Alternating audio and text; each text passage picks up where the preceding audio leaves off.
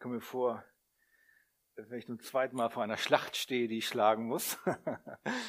ja, ähm, schön, dass ihr da seid. Und wir steigen gleich ein in die Predigt. Und wir, ihr wisst, wir sind im Galaterbrief und ihr könnt aufschlagen. Galater 2, die Verse 15 bis 21. Und die Predigt hat den Titel die christliche Unabhängigkeitserklärung.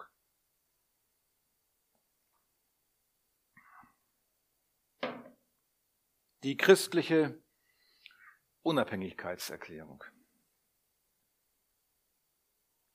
Und zum Lesen stehen wir auf, soweit ihr könnt. Und ich lese jetzt den Vers und bete davor noch, danke Jesus, dass wir dein Wort lesen dürfen das durch Paulus aufgeschrieben worden ist und wir es lesen dürfen, ein Wort, das ewige Gültigkeit hat und nie aufgelöst werden kann. Wir preisen dich dafür. Öffne unsere Herzen dafür jetzt, dass wir dich mehr erkennen. Amen. Galater 2, Vers 15 bis 21. Und hier oben könnt ihr mitlesen, wenn ihr wollt. Dort heißt es, wir sind von Geburt Juden und nicht Sünder aus den Heiden. Doch weil wir wissen, dass der Mensch durch Werke des Gesetzes nicht gerecht wird, sondern durch den Glauben an Jesus Christus, sind auch wir zum Glauben an Christus Jesus gekommen, damit wir gerecht werden durch den Glauben an Christus. Und nicht durch Werke des Gesetzes, denn durch Werke des Gesetzes wird kein Mensch gerecht. Sollten wir aber, die wir durch Christus gerecht zu werden suchen, auch selbst als Sünder befunden werden, ist dann Christus ein Diener der Sünde? Das sei ferne. Denn wenn ich das, was ich abgebrochen habe, wieder aufbaue, dann mache ich mich selbst zu einem Übertreter. Denn ich bin durch Gesetz dem Gesetz gestorben, damit ich Gott lebe. Ich bin mit Christus gekreuzigt. Ich lebe, doch nun nicht ich, sondern Christus lebt in mir. Denn was ich jetzt lebe im Fleisch, das lebe ich im Glauben an den Sohn Gottes, der mich geliebt hat und sich selbst für mich dahingegeben. Ich werfe nicht weg die Gnade Gottes, denn wenn die Gerechtigkeit durch das Gesetz kommt, so ist Christus vergeblich gestorben. Amen. Ja, was für gewaltige Verse. Man könnte über jeden Vers ein Predigtseminar halten und ich soll jetzt in wenigen Minuten damit euch durch und ihr müsst da auch durch. Nehmt gern Platz.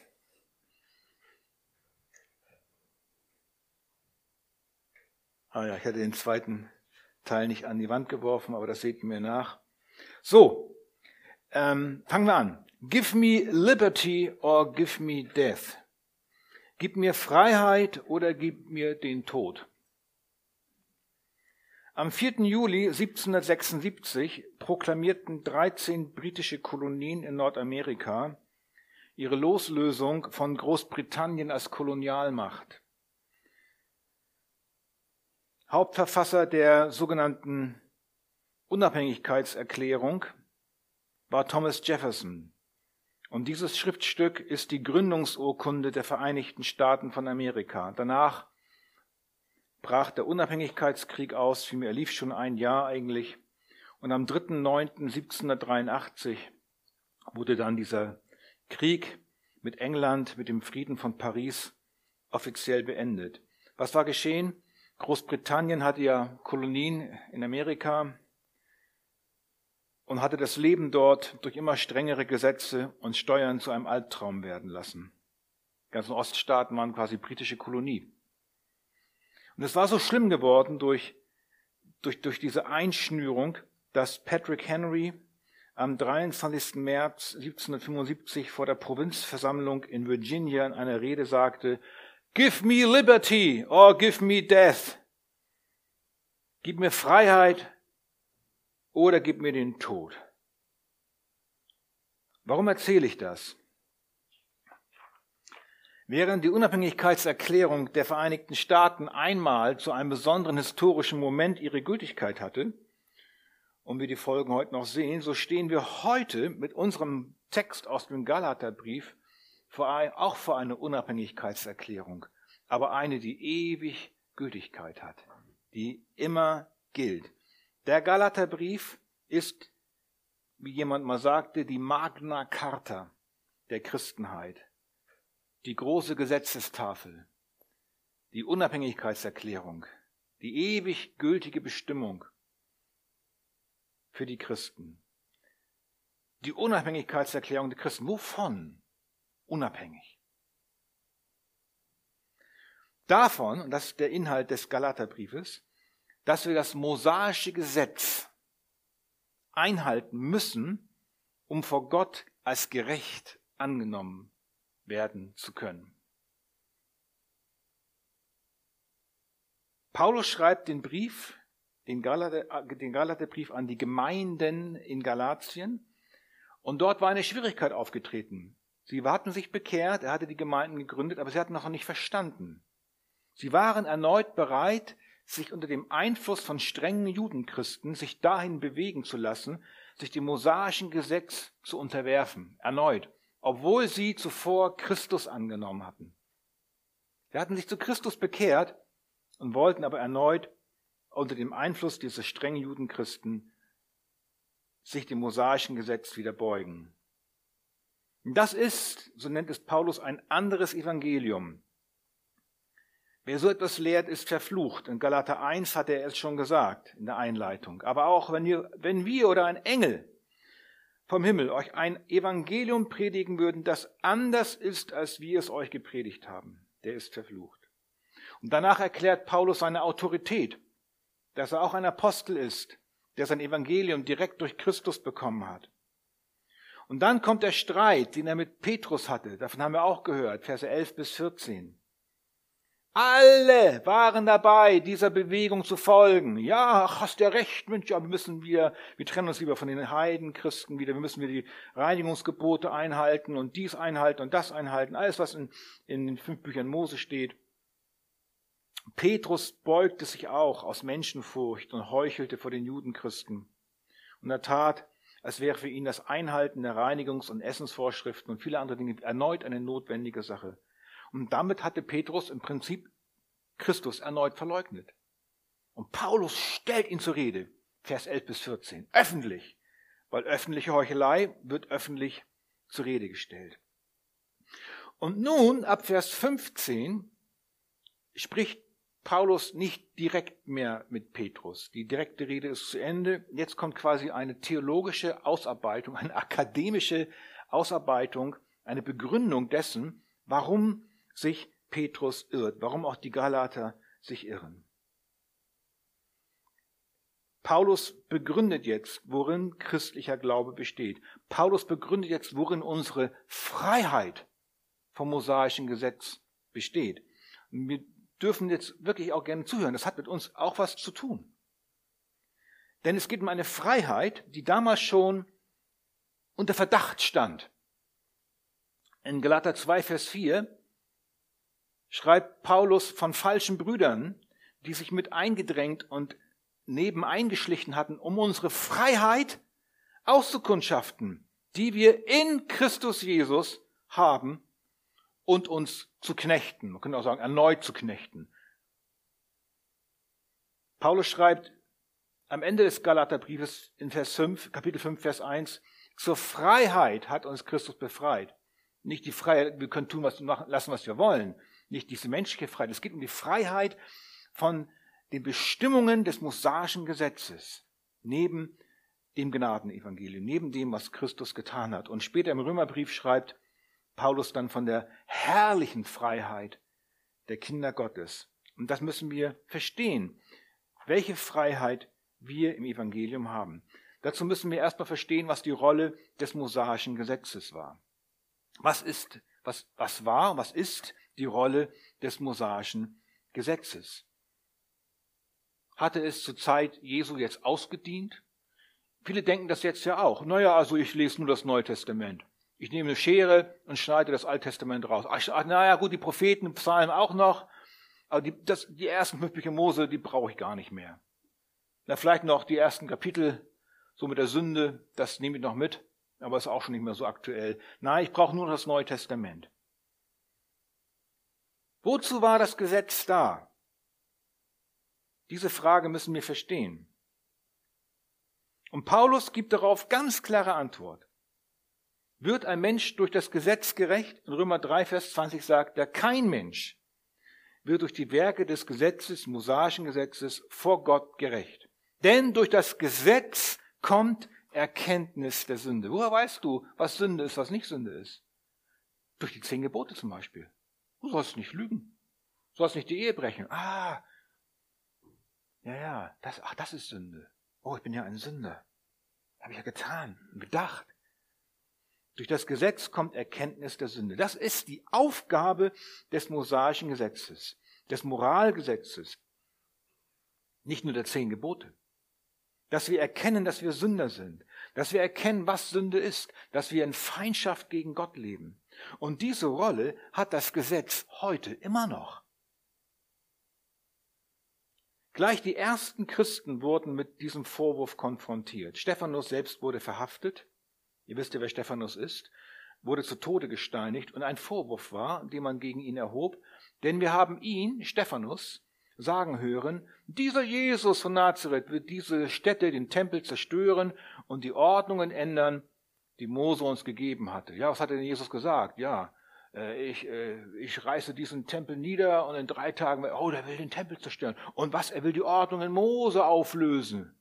Er will die Ordnungen ändern, die Mose uns gegeben hat. Das war ein Vorwurf, ein schwerer Vorwurf. Und Paulus fand es damals völlig in Ordnung, Stephanus zu töten. Auch Jesus selbst wurde wohl dieser Vorwurf gemacht. Matthäus 5, Vers 17. Ihr sollt nicht meinen, dass ich gekommen bin, das Gesetz oder die Propheten aufzulösen. Aha, dieser Vorwurf stand also im Raum. Das kursierte schon. Hier, dieser Jesus, der ist gekommen, das Gesetz aufzulösen, die Propheten aufzulösen. Das waren alle damals bekannten Schriften. Das war alles, woran die Juden ja glaubten. Das war der, der, der Grundstein ihrer Identität. Der will das auflösen. Was sagt Jesus? Bin ich gekommen aufzulösen. Ich bin gekommen, um zu erfüllen. Das war eine vollkommen neue Vorstellung. Für die Juden war das mosaische Gesetz also alles. Zum Volk Gottes zu gehören und das Gesetz zu befolgen war alles. Das reicht aus vor ihren Augen, um vor Gott gerecht zu sein. So meinten sie. Aber sie erkannten eben halt nicht, dass das nicht reicht. Sie erkannten nicht, trotz der Verheißung aus 1. Mose 3, dass da erst einer kommen muss, der als Messias, als der verheißene Erlöser, eine Person, den Kopf der Schlange zertreten muss und dabei stirbt. Sie erkannten nicht, dass allein der Glaube an den, der kommen soll, rettet. Wie wurde Abraham gerecht vor Gott? Durch das mosaische Gesetz? Das gab's ja noch gar nicht. Er wurde gerecht durch den Glauben, sagt die Schrift. Und wir betrachten jetzt, also auch die Einleitung, wir betrachten jetzt mit unserem Text ein, ein, ein Kern, das, das posierende Herz im Galaterbrief, das das gesunde Blut des Evangeliums in unsere Venen hineindrückt und Arterien. Wir sollen es verstehen und lebendig werden im inneren Menschen. Wir sollen unsere Hoffnung dadurch völlig und ganz auf Christus setzen. Wir betrachten jetzt die christliche Unabhängigkeitserklärung. Und wir fangen an, wir machen das so, dass wir jeden Vers kurz anschauen. Das sind dann quasi sieben kurze Punkte. Erstens, erster Punkt, Galater 2, Vers 15. Was sagt Paulus als erster Einstieg in die akademische Begründung nach dem Streit mit Petrus? Er sagt erstmal, wir sind von Geburt Juden und nicht Sünder aus den Heiden. Merkwürdiger Einstieg. Mit wir meint er Paulus und Petrus. Hey, Petrus, du und ich, wir sind von Geburt Juden. Paulus sagt damit, etwas, was völlig wichtig ist zu verstehen. Die Juden sind unter einem besonderen Privileg. Sie sind das Volk Gottes. Wir sind von Geburt an Juden. Das heißt, wir gehören von Geburt an einem besonderen Volk zu.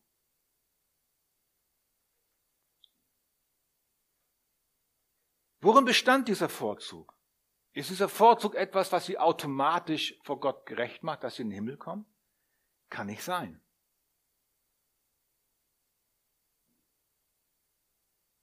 Durften sie ihre Nase hochmütig über die Nichtjuden rümpfen? Haben sie ja getan. Das ist aber auch kein Privileg. Was ist das für ein Privileg? Worin bestand dieses Privileg, ein Jude zu sein, zum Volk Gottes zu gehören?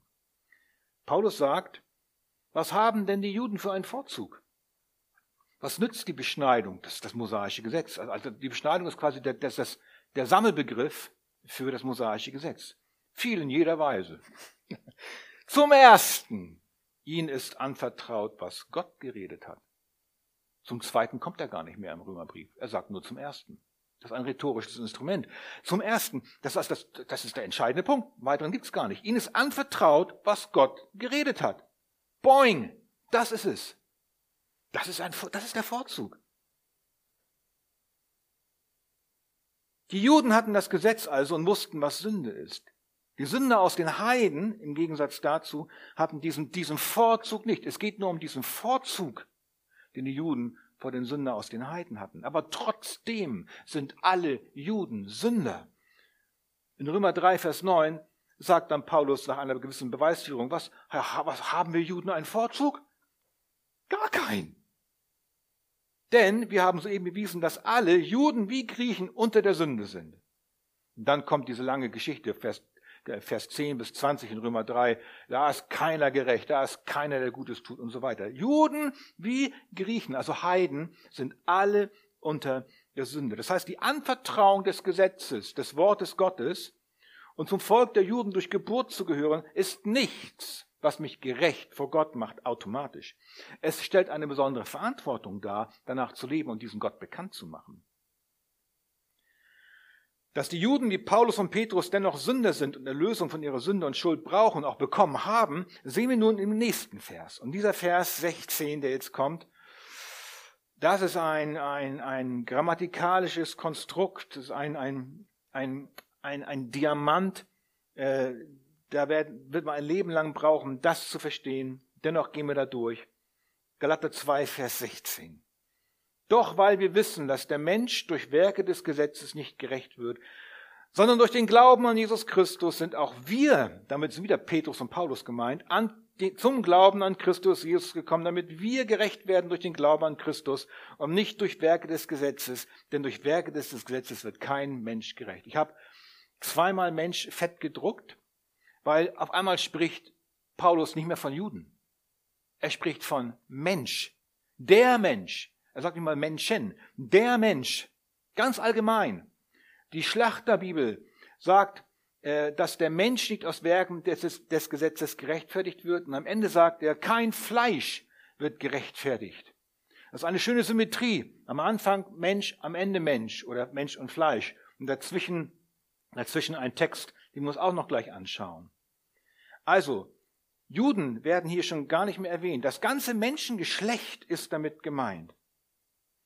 Wir sehen auch, dass der Vers beginnt mit doch. Doch, weil wir wissen, aha, wir sind von Geburt aus Juden. Doch, kommt eine Einschränkung, weil wir wissen, dass der Mensch nicht aus Werken des Gesetzes gerecht wird. Kommt sofort die Einschränkung. Wir sind Juden, aber wir wissen, Paulus und Petrus, dass wir nicht gerecht werden dadurch, dass wir zum Volk der Juden gehören. Ja, wodurch wissen sie das denn? Weil sie Christus erfahren haben, weil sie, wie es hier steht, an den, zum Glauben an Christus gekommen sind. Dadurch wissen sie jetzt durch den Heiligen Geist, dass sie nicht automatisch, nur weil sie Juden sind, gerecht vor Gott sind, sondern durch den Glauben an Christus durch ihre Bekehrung. Also zweimal Mensch, am Anfang und am Ende. Der Mensch oder auch das Fleisch.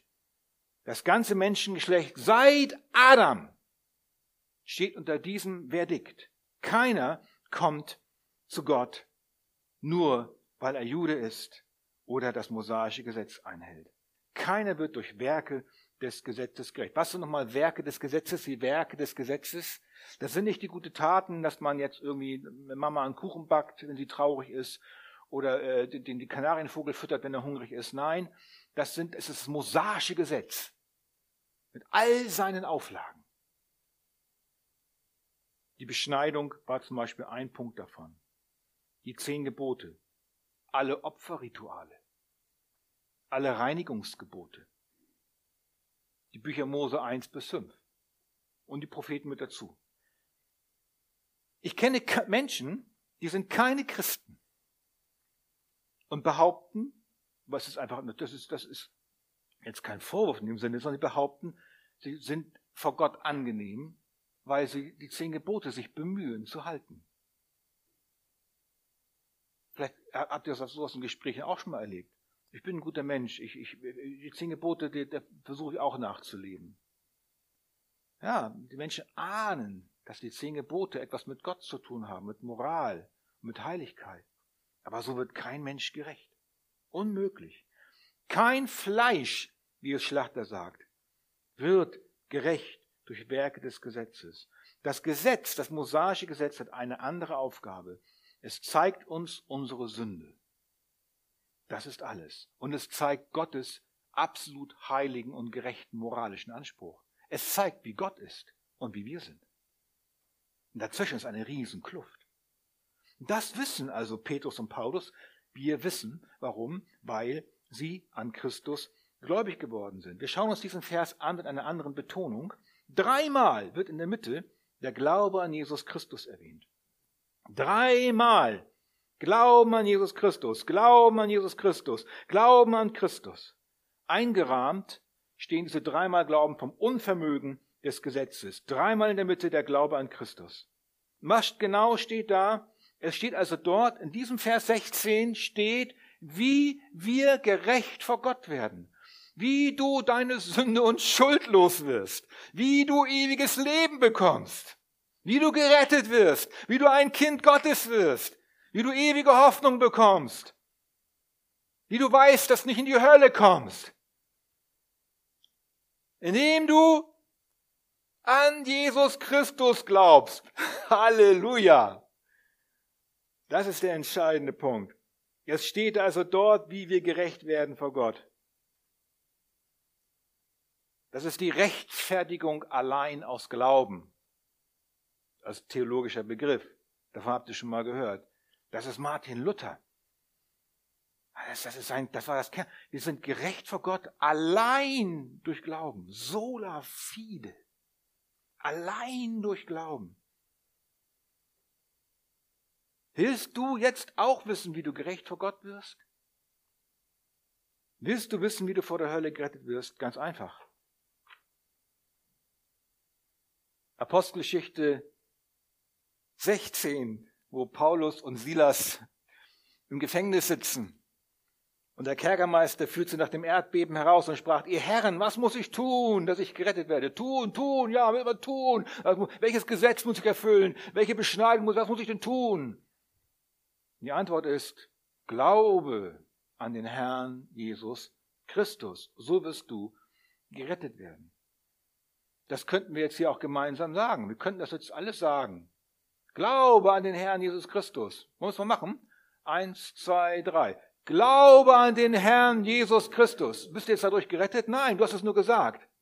Du musst es auch tun, musst auch glauben. Wir können viele Bekenntnisse ablegen und, und Zettel ausfüllen und, und, und äh, ja, ich habe ich hab, ich hab's gesagt. Aber glaubst du's auch?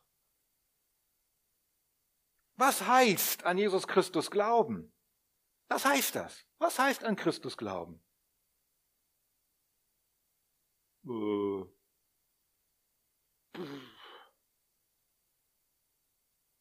Ich gehe in die Kirche.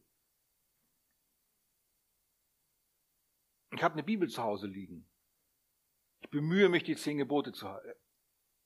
Was heißt das? Es ist etwas, es ist das wunderbar. Wir haben einen persönlichen Gott. Es ist etwas ganz Persönliches, Intimes.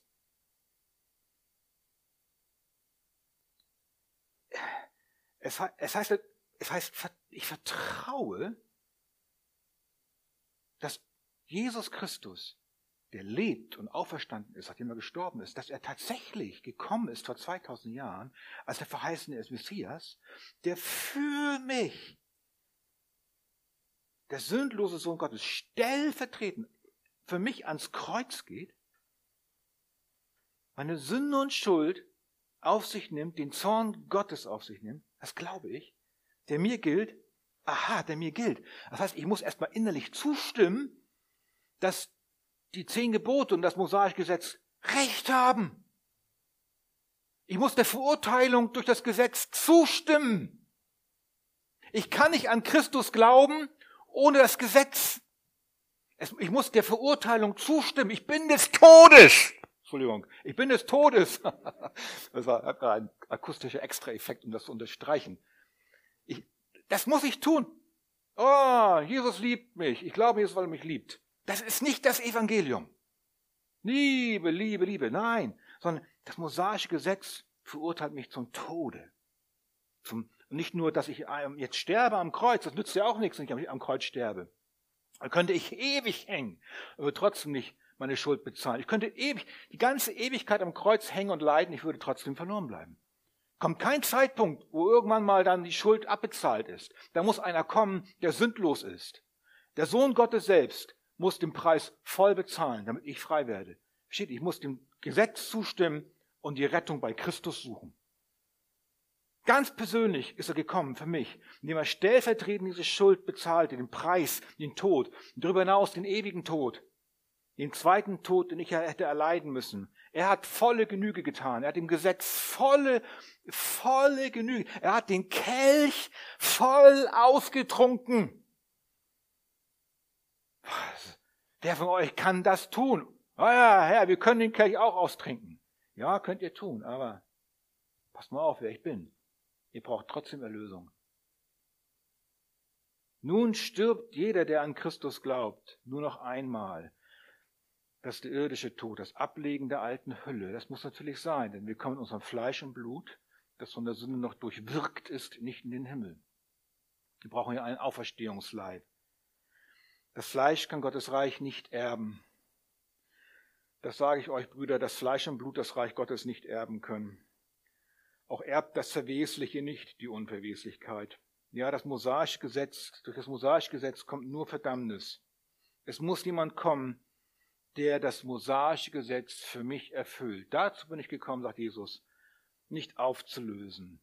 Nicht zu sagen, ach, das mosaische Gesetz, pff, ja, also die Anschuldigung ist gar nicht so wichtig, das, gar nicht, das meint Gott gar nicht so.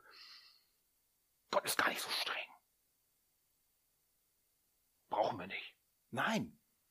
Christus ist gekommen, um in die Lücke zu springen, in den Riss zu springen, um zu erfüllen.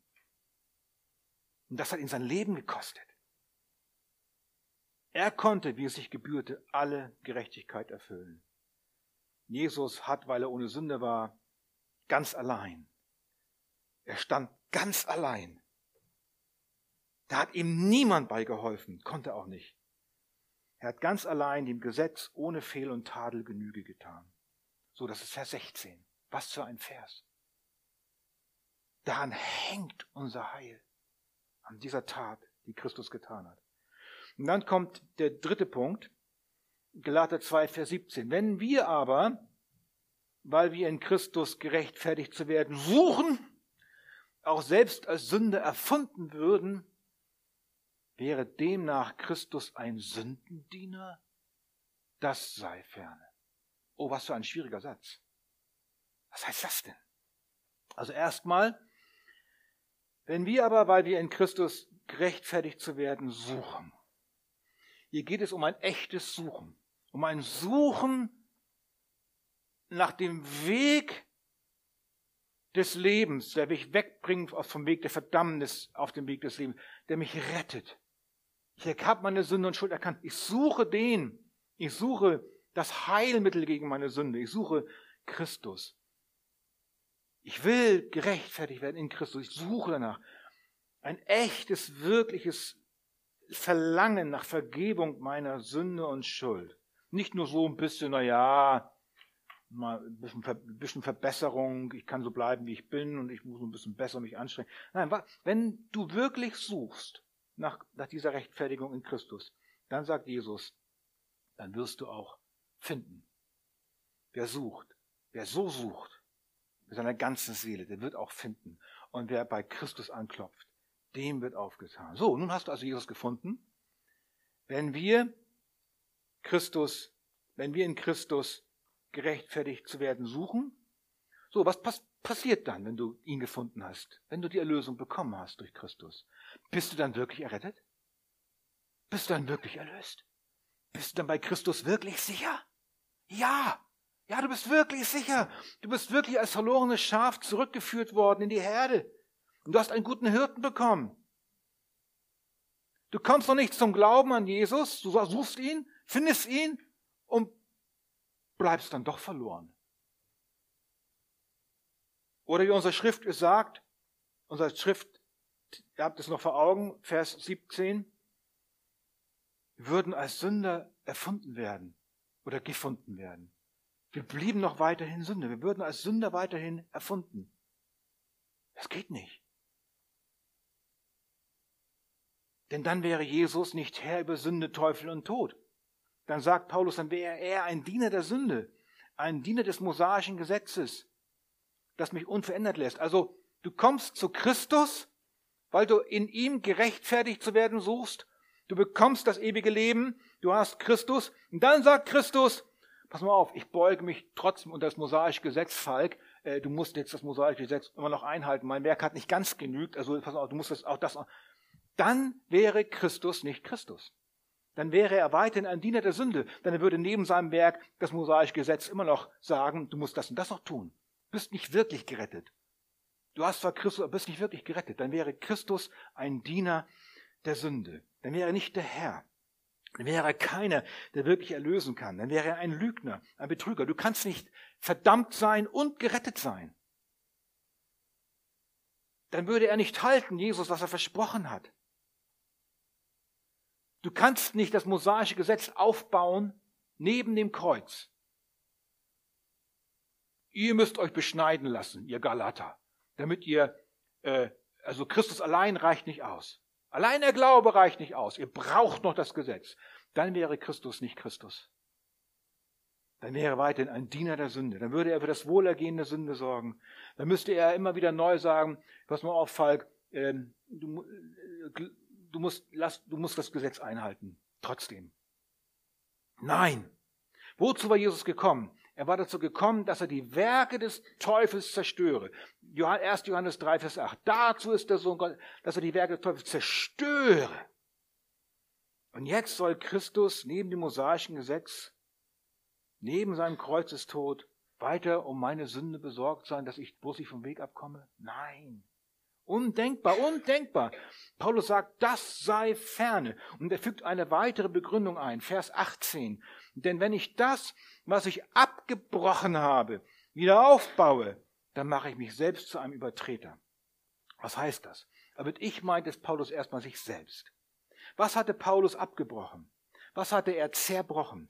Er hatte vollständig zerstört, worauf er seine Hoffnung gesetzt hatte. Worauf hatte denn Paulus seine Hoffnung gesetzt? Auf das mosaische Gesetz. Ich war ein Eifer, ich habe keiner, fast, ich war der Beste unter allen, wie ich geeifert habe. Und dann hat er durch seine Bekehrung eine völlige radikale Kehrtwende erlebt. Das, worauf er sich gestützt hatte, zerbrach unter ihm. Es trug ihn nicht mehr. Das Gesetz, diese Brücke, diese Krücke hatte er abgebrochen. Paulus sagt dazu später selbst, was mir Gewinn war, habe ich um des Christus willen für Schaden geachtet. Ja wahrlich, ich achte alles für Schaden gegenüber der alles übertreffenden Erkenntnis Christi Jesu meines Herrn, um dessen Willen ich alles eingebüßt habe, und ich achte es für Dreck, damit ich Christus gewinne. Und der Hebräerbrief sagt es so, und diese alle, die Glaubenshelden, obgleich sie durch den Glauben ein gutes Zeugnis empfingen, haben das Verheißene nicht erlangt, weil Gott für uns etwas Besseres vorgesehen hat als das mosaische Gesetz. Was hatte Christus nämlich, was hatte, was hatte Gott vorgesehen? Was war das Bessere? Das Bessere war nicht noch ein besseres Gesetz. Das Bessere war eine Person, die kommt und das Gesetz erfüllt. Und das ist Christus. Wie schön ist das? Es gibt einen besseren Weg. Es gibt jemand Besseres. Und das ist Jesus. Und wenn Paulus das alte Haus seiner Hoffnung so abgerissen hatte, da lag nur noch ein Schutthaufen, ein Trümmerhaufen vor ihm. Das soll er jetzt wieder aufbauen. Das würde nämlich passieren, wenn er wieder nach dem mosaischen Gesetz leben würde, neben Christus. Dann müsste er das alte Haus wieder aufbauen. Das alte Haus, die Trümmer des Todes. Und darin soll er wieder leben. Und damit würde er dann sich zeigen als einer, der das in ihm durch Christus erbaute Haus preisgibt. Damit würde der Weg Gottes verraten, Christus zum Betrüger gestempelt, das alte Jammerleben wieder begonnen. Dann wäre er wieder unter der Herrschaft der alten Kolonialmacht, die ihn knechtet mit dem Joch der Knechtschaft, mit Gesetz. Das Gesetz ist gut, aber es führt zur Erkenntnis der Sünde. Wer von euch möchte, nachdem er Christus kennengelernt hat, wieder zurück ins alte Jammerleben? Das sei ferne. Wie sieht das neue Leben aus? Wie sieht unsere neue Freiheit aus? Vers 19. Nun bin ich aber durch das Gesetz dem Gesetz gestorben, um für Gott zu leben. Erstmal, ich bin tot, damit ich lebe. Das ist die Grenze. Ich bin durch das Gesetz dem Gesetz gestorben. Was heißt das? Das Gesetz, also das mosaische Gesetz, fordert den Tod des Sünders. Das ist reine Gnade von Gott, dass wir leben durften, bis wir Christus kennengelernt haben. Das Gesetz fordert gerechterweise den Tod des Sünders, denn keiner kann sich vor Gott stellen. Wir müssen sofort einen Blick von Gott, pff, Aschehaufen, Falk Aschehaufen. Das Gesetz, und das ist gerecht. Gott fordert den Tod, aber durch das Gesetz, jetzt kam Christus, Christus erfüllt das Gesetz, das Gesetz wird an Christus angewendet an Christus, durch das Gesetz stirbt Christus und ich, der an Christus glaube, sterbe dem Gesetz. Das heißt, der Anspruch des Gesetzes an mich ist beendet, weil Christus dem Gesetz Genüge getan hat, indem er für das, durch, das, durch das Gesetz umkam. Christus wurde zum Sünder für mich. Er wurde zum Fluch für mich. Und das Gesetz traf ihn mit voller Macht. Durch das Gesetz starb Christus, bin ich, Falk Eckert, dem Gesetz gestorben. Und jetzt lebe ich Gott, um für Gott zu leben. Das war vorher unmöglich. Vorher habe ich mich gelebt, für mich gelebt, meine Interessen äh, vertreten. Wer an Christus glaubt, gegen den gibt es keine Anklage mehr. Er hat den Schuldbrief getilgt. Kolosser 2, Vers 14 der mit seinen Forderungen, mit seinen gerechten Forderungen gegen uns war und hat ihn weggetan und ans Kreuz geheftet. Er hat, ja, Christus war der, war der, Christus selbst ist der Brief, der lebendige Brief, der ans Kreuz genagelt wurde. Ja, das ist so wunderbar. Christus hat den Schuldbrief getilgt durch seinen Sühnetod.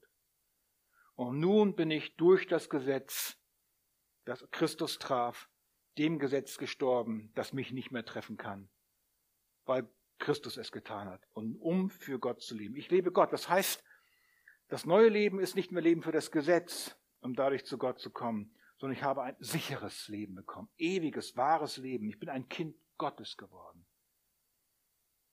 Diejenigen, die Christus annahmen, gab er die Macht, ein Kind Gottes zu sein. Und dann sagt er in Vers 20, der sechste Punkt, ist nun gleich durch, ich lebe. Vorher hat er nicht gelebt. Doch nun nicht ich, sondern Christus lebt in mir. Das ist die Krankheit der heutigen Welt. Ich, ich, ich. Ich will leben. Ich, ich muss mich verwirklichen. Es geht nur um mich, um meine Gefühle. Gefühle, Gefühle sind wahr und meine Gefühle müssen gut sein. Und ich will alles umsetzen, was ich mir so denke. Ich, ich, aber, jetzt kommt aber echtes Leben und göttliches Leben sieht so aus. Ich lebe, doch nur nicht ich. Ich lebe, aber doch. Ja, wer lebt denn dann? Christus. Christus lebt in mir.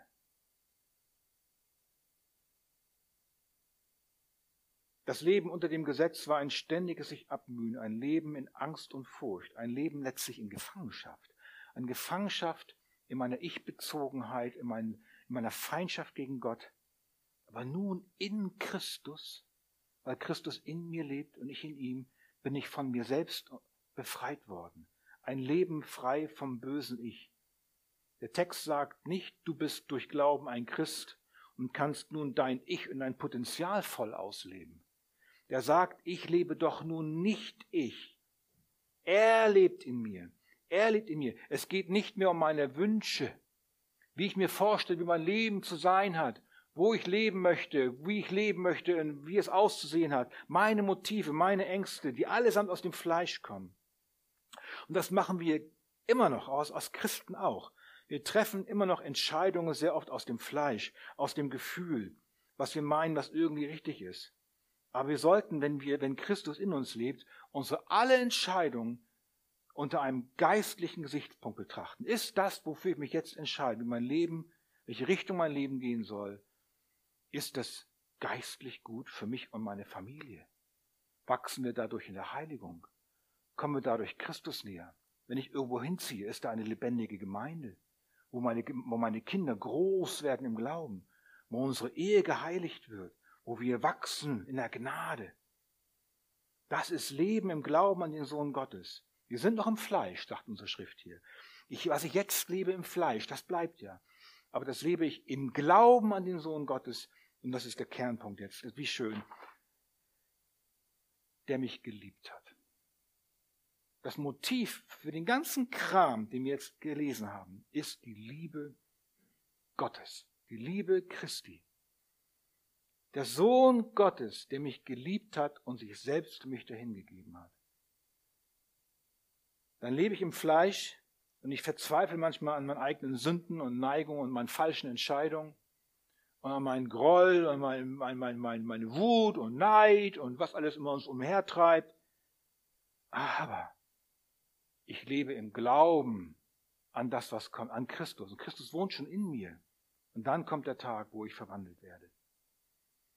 Der Sohn Gottes, der mich geliebt und sich selbst für mich hingegeben hat.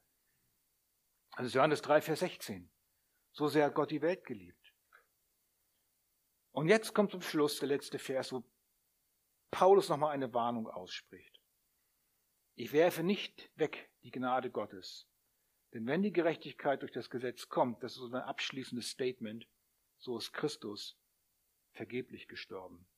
Da sagt also Paulus noch einmal zu den Galatern, wenn ihr neben Christus irgendetwas anderes aufbaut und hinzufügt, dann macht ihr Christi Tod bedeutungslos. Dann ist er vergeblich gestorben. Dann ist Christi Tod eine Lüge, sinnlos, nutzlos, ein Riesenbetrug. Dann werft ihr die Gnade weg. Aber dann sagt er, ich werfe nicht weg die Gnade Gottes.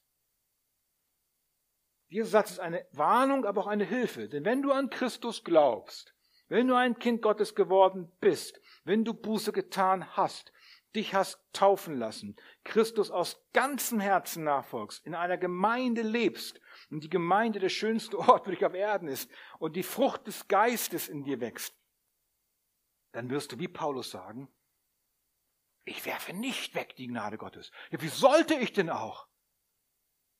Wie käme ich dazu?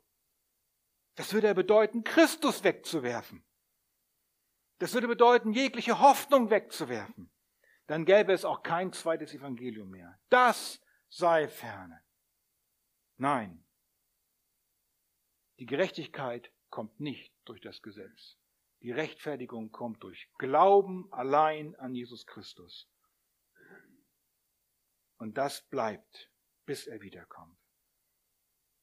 Der Galaterbrief ist also unsere Unabhängigkeitserklärung. Die sogenannte Rechtfertigung allein aus Glauben. Ich fasse zusammen. Wir haben heute gelernt, dass wir nur durch den Glauben an Jesus gerecht werden.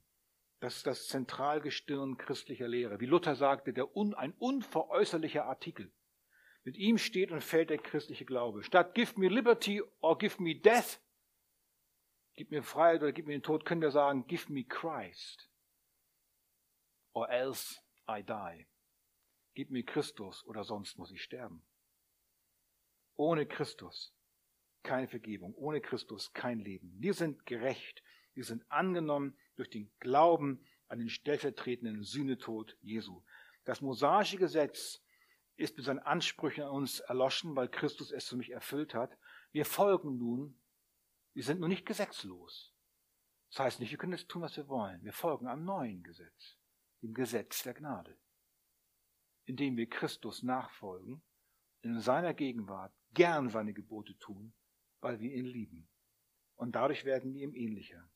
Was für eine Befreiung, was für eine Unabhängigkeitserklärung, die der Vater seinen Kindern ausspricht. Amen.